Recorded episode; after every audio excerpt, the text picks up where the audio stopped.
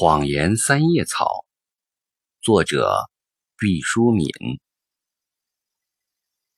人总是要说谎的，谁要是说自己不说谎，这就是一个彻头彻尾的谎言。有的人一生都在说谎，他的存在就是一个谎言。有的人偶尔说谎，除了他自己。没有人知道这是一个谎言。谎言在某些时候只是说话人的善良愿望，只要不害人，说说也无妨。在我心灵深处，生长着一棵谎言三叶草。当它的每一片叶子都被我毫不犹豫地摘下来时，我就开始。说谎了。他的第一片叶子是善良。不要以为所有的谎言都是恶意，善良更容易把我们载到谎言的彼岸。一个当过许多年的医生，当那些身患绝症的病人阴阴的拉着他的手，眼巴巴的问：“大夫。”你说我还能治好吗？他总是毫不犹豫的回答：“能治好。”他甚至不觉得这是一个谎言，他是他和病人心中共同的希望。当事情没有遭到一塌糊涂时，善良的谎言也是支撑我们前进的动力。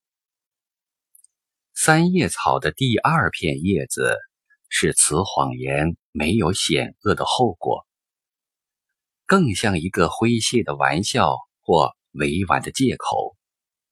比如文学界的朋友聚会是一般人眼中高雅的所在，但我多半是不感兴趣的。不过，人家邀请你是好意，断然拒绝，不但不礼貌。也是一种骄傲的表现，和我本意相距太远。这时，我一般都是找一个借口推脱了，比如我说正在写东西，或是已经有了约会。第三片叶子，是我为自己规定，谎言可以维护自尊心而说。